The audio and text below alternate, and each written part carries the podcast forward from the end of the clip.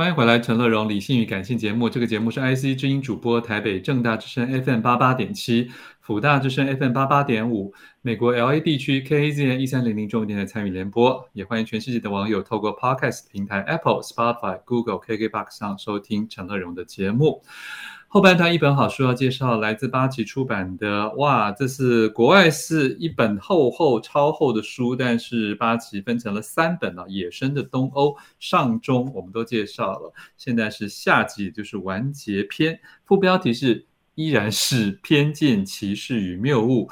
毒舌背包客带你认识书上没有写的欧洲。再次欢迎我们的主编邱建志连线，建志你好，乐融哥好，那各位朋友大家好，我是那个八旗文化的编辑建志。那个有听我们节目的朋友就知道，这个法兰西斯塔彭啊，在我心中其他一点都不真的不叫毒舌，他只是很认真的 去剖析，而且就把他访问到、他搜寻到、他研读到的资料，就全部给他写出来哦。那当然，每一个国家都有一大堆各种爱国人士，所以也都会对他讲的某些事情有意见。我觉得这不重要，因为他是一个立志要走遍全世界国家的人。所以，我们继续来听听这个背包客这一本《野兽的东欧下》里面是去了哪些国家呢？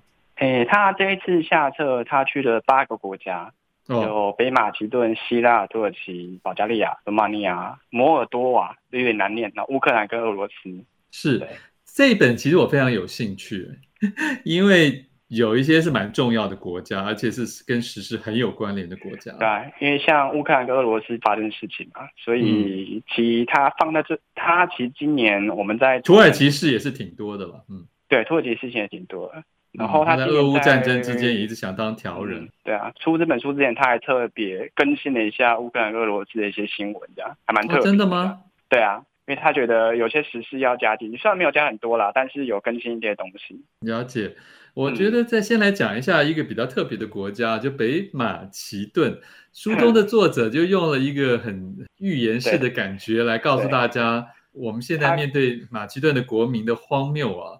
你要不要扼要为大家讲一下？好啊，他开头先介绍一下北马其顿，因为你大家听众朋友如果听到北马其顿，就觉得那是不是有马其顿？其实真的有，还有问南马其顿，嗯，对对对，有北马其顿跟马其顿，因为其实马其顿这个地区是在希腊，然后北马其顿是有个国家，然后希腊跟北马其顿他们之间经过二三十年一直在吵谁有权使用马其顿这个名字，这会不会太荒谬了？嗯，对，因为其实如果有点大家可能就会有有感觉，因为其实马其顿这个地名对他们来说蛮重要的，因为马其顿在历史上出现了一个很伟大的人物。大家可能都知道，叫亚历山大大帝。哇哦！所以他们觉得说，谁有权用马其顿这个名词，就可以代表他们有权使用亚历山大大帝这个历史这段渊源。所以他们觉得他们这个光荣历史，他们要抢这个名字，所以他们为此争执了大概二三十年的时间。他们一直强调那个这是出于什么对文化的？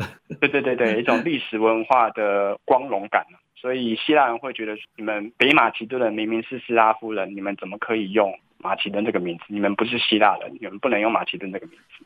这书中真的讲了好多地方都有各式各样的，其实都是种族混居的国家，对，吗？对，对，呃，不管是种族或是宗教，在这三本书里面都屡见不鲜。嗯，因为其实大部分东欧国家基本上都是像都散居了大量的斯拉夫人啊。日耳曼人啊，或者是其他东方来的民族，然后宗教上面可能有些是信东正教啊、基督教啊，嗯，然后有些是信伊斯兰教，所以他们其实不管各方面都非常非常混杂，然后历史也都交杂在一起，所以他们没错，就很多很多这样子。所以这是我们是分外觉得现在的，尤其二战之后倡导的民族。民族国家到底是不是那么民族国家，或者是不是应该真的要以民族建立国家？有时候我们真的就开始产生一点、嗯、一点、一点质疑了啦。对啊，不过在北马其顿这一篇里面，他说北马其顿能教我们的第二点呢，嗯，我觉得是比较乐观吧。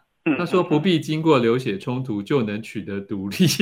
我是觉得有点乐观了，因为他们其实都打过很长一段战争的，所以我觉得这样讲是有点乐观啊。可能有些国家没什么经过什么流血，或流一点点血，但其实东欧大部分国家都流蛮多血才独立建国的。是啊，那些少数的奇迹，真的只能是那祖上积德而已啊。对啊，真的是没办法这样说。好，我们来看一下希腊好了。希腊就是一直很小气计较那个 马其顿的国民，可是希腊真的他们自己应该要面对跟检讨的是，他们对历史的荣光的依赖跟现在的对照，其实是一个有有点尴尬的事。所以其实他们有蛮大的代沟，因为希腊古代是一个很强大文化很强盛的国家。可是如果近年来，你就会觉得希腊，因为特别是两这这世纪初期，他们发生很严重那个国债问题嘛，还有国家要破产，所以他们在近代算是一个比较穷困的国家。嗯嗯嗯，跟他们历史上那个希腊其实相差很大很大。嗯嗯，好，这里面有提到以佛所啊，我去过这个地方，所以我看了，嗯嗯嗯我看了很有感觉。嗯嗯。啊，所以他讲到土耳其，其他希腊跟土耳其大概都点到一点点。他希腊大概只去了希腊北部，然后土耳其应该就集中在土耳其西部，特别是就首都伊斯坦堡那附近而已。他大部分地区都就是点过一下，因为他接一下下个地方，他就要往保加利亚去了。而且他有强调，哎，他说很多在他这些访问的国家里面，有的人都不愿意被列入中欧哦，都说他们是南欧或者是。哦，就不愿意被列为东欧啦，都说他们是中间的欧洲或者是南边的欧洲，但是土耳其是他说是非常想要 想要被称为是东欧。对，因为土耳其如果是欧洲人会觉得他不是欧洲国家，他觉得他们是亚洲国家。实际上他们领土也就一小部分是在欧洲，他们大部分的领土百分之九十几应该都是算是在亚洲，在小亚细亚上面。嗯嗯，可是这里面他倒是非常称赞土耳其人是友善的。嗯，对。他里面蛮称赞土耳其人，蛮友善，然后对，特别是对他这种观光客啦，还算是蛮友善的。里面书中有提到。我们接下来再提到下一个国家保加利保加保加利亚，我们下一段再来聊好了。欢迎回来，陈乐荣、李信宇，感性在介绍好书是八旗出版的《野生的东欧三部曲》上中下的最后一集啊下。呃，继续请主编邱建志为大家来分享这个我觉得很棒的背包客，很厉害，因为他真的。除了要有语言能力之外，也要有这种冒险犯难，然后在什么地方都要能够甘之如饴啊。虽然有时候心里会咒骂几句，这样的一种特质才能够就到处爬爬走啊。我们现在我们视野来到了保加利亚，这个是连作者法兰西斯塔彭都有点害怕去的一个地方，对不对？一开始。它其实是个蛮，它在东欧里面也算是蛮偏僻的一个国家啦。不过它其实蛮大的哦，它面积有十一万平方公里，所以是台湾的三倍左右。但人口没有很多，它只有七百万。其实东欧大部分国家人口都比台湾少，所以我我做这本书最大的感想是台湾人真的很多。嗯，他们地广人稀，对不对？对，都是地广人稀的状态。他说，孤独星球曾经列出保加利亚。是名列东欧最烂的十件事的第八名，可能对旅游观光客来说不是很友善啊，可能包括语言啊、文化啊，或者是一些基础设施都不是很完整。这个国家，那它到底有什么吸引作者的地方？它其实最特别特别的地方是，就西里尔文字的故乡。然后，什么是西里尔文字呢？其实就是斯拉夫人他们使用的文字。我们一般来常使用常听到应该是拉丁字母、拉丁文字，嗯、但是斯拉夫人用的是西里尔字母。然后东欧有几个国家都是用西里尔，嗯、特别是以斯拉夫人为主的国家，他们都是用西里尔这个字母。然后我记得作者在书中其实还蛮嫌弃这个字母的，因为他觉得很多地方他觉得是用拉丁文就可以了，没有必要再独创一个新的字母给斯拉夫人使用。所以这里面其实作者也不避讳提到，说是我们喜欢将语言跟深厚的爱国情操绑在一起，嗯，但其实忘记了讯息比媒介更重要，字母只不过是一种涂鸦的形式哦。当然，这个对于有一些文青知青来讲，就会觉得，哎，这你你对母语对不对不够尊重啊，或是你你你这个部分你没有那么政治正确。但是他还是觉得，如果像他一样走访了这么多地方，他说。相信我，你真的会希望世界上只有一种通用语。他觉得以实用性来讲，应该统一文字，他会觉得比较方便啊。但是我看到这段也是，我觉得说他可能对当地的历史文化就是会缺乏一点共感啊，会觉得说可能那些东西稍对来说以实用性来说，可能比较没那么重要，然后也也没那么好用这样子。OK，好，我们再移移动到这个罗马尼亚。罗马尼亚前面其实有讲到说，其实东欧大部分国家都是用斯拉夫文、斯拉夫语或西里尔字母嘛。其实罗马尼亚就很特别，它是我在这一章的主标是讲说，它是在斯拉夫世界的一个孤岛。因为其实罗马尼亚，你大家其实听到它名字都知道说，它其实跟古罗马有一点点关系，但当然有点攀附啦。但他们自认为是跟罗马人、跟拉丁人有血缘关系，他们是他们祖先所以他们在名字上面就跟其他国家不一样。然后他们使用的字母语言也是用拉丁语，不是用斯拉夫语。嗯哼，对、啊。其实，在罗马尼亚这一个国家里面，他写了一大堆跟吸血吸血鬼有关系的事情。对对对对对，因为其实吸血鬼德古拉的故事就是出自于罗马尼亚的瓦拉吉亚这个地方。然后，因为我我记得书中十九世纪有一位作者就写了这段故事，把它写成小说，然后后来就传遍了全世界。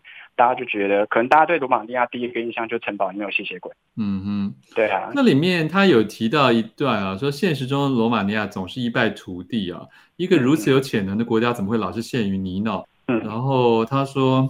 不过这种感慨好像在书中很多国家都有啊，或者是很多的国家的人民也都一直不断在抱怨全世界很多很雷同的事。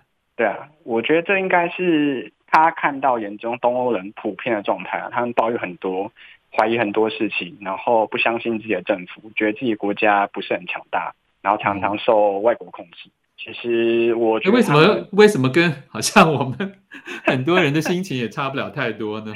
对啊，我觉得比较缺乏自信心的国家普遍都有这个状况 哦，好，他们的人民普遍都有这个状况。我们最后赶快跳到前苏联共和国的其中的摩摩尔多瓦。摩尔多瓦，你知道我从来没有听过，一个是从这个书上看到这四个字，二来是最近有新闻哦，摩尔多瓦的军情首长甚至预判。二零二三年春天，俄罗斯可能会进攻他们呢。摩尔多瓦其实它就是真的是一个很小很小的国家，我记得它人口数差只有两百九十万。可是它在乌克兰的西西南边啊，为什么他会觉得俄罗斯会突然突然打打乌克兰南边，都会突然才才打到他那边去？这个我就不太确定了，因为其实摩尔多瓦。跟罗马尼亚关系比较密切，他们两个原本是在一起的，嗯、后来独立出来，然后他们民族之间也有交叠。嗯，对，因为摩尔多瓦是斯拉夫人，然后我记得罗，你看前面讲罗马尼亚是拉丁人为主嘛，所以他们彼此有一些，他的关系就有点像是我们中侧提到那个阿尔巴尼亚跟那个科索沃，OK 之间的关系。好。这些都是地缘政治的，某时候是受害者哦。我们最后赶快，时间来到了现在全世界瞩目很久的乌克兰 跟俄罗斯。乌克兰，他对乌克兰的写法跟现在才注意到乌克兰的一般读的可能不一样哦。嗯嗯嗯嗯，他没有完全一直在称赞乌克兰。对我觉得他某种程度上不希望偏向乌克兰，或是偏向俄罗斯的哪一边啊？因为他当然会谴责俄罗斯不应该随便攻击别的国家，是。可是他同时也会强调说，他觉得就是俄罗斯会攻击乌克兰，北约那边就西方国家要负蛮大的责任，所以我不觉得他有偏向哪一方，就是他有其实常讲这种中立报道。或是尽量两边都求全的状态，而且建志你会发现，他提了很多，还是就是关于一般的民族性啊，或者是生活习惯啦，或者是对于呃这个人际往来上，他觉得所有东欧这些共产主义留下的缺失啊，还是蛮蛮蛮类似的。嗯，对啊，因为其实这些国家过去都要不然就曾经被俄罗斯俄国统治过来，要不然就是他们的的卫星国。所以他们很多生活习惯啊，或者是想法，其实都跟共产主义或者是共产国家关系非常非常密切。他说，譬如说乌克兰也是物物质主义的倾向蛮严重的。嗯嗯嗯，其实这这方面的确是还蛮严重的啦。嗯，这可能全世界很多地方都是吧，在二十世纪。真 的真的，全这应该是很多地方都是。然后他其实你提到乌克兰，我将这个小东西啊，因为其他里面有提到说。小心在东欧不要碰人的东西，这个这个东西我觉得蛮有趣的，因为他是说乌克兰或者是东欧有一部分人觉得说，我们屁股不能坐在冷的石头或者板凳上，是，就是会对身体不好。这个其实我就让我想起，例如说女生月经来的时候不能喝冰的东西啊，是啊，或者是亚洲人觉得中国人去觉得女生需要坐月子啊，其实有很多部分不一定有。很明确的科学依依据，可是他们传统上就觉得说，乌克兰就觉得说，屁股坐在冷的东西上面会生病，然后对身体不好。我坦白讲，我觉得如果天气很冷的时候，没有人想坐在冷的东西上面吧，这应该是自然反应。对对啊，好，那很夸张是说会尿道发炎，我是觉得有点夸张。OK，好，哎呀，这个因为时间已经到了，我们没有办法介绍俄罗斯，大家自己来参考这三本好书啊，《野生的东欧》上中下三集。谢谢主编邱建志，谢谢谢谢龙哥，谢谢谢谢大家。富广建筑团队邀你一起复学好礼，广纳好邻。谢谢您收听今天的理性与感性节目。美好的生活如同美好的建筑，必须兼具理性的思考与感性的温度。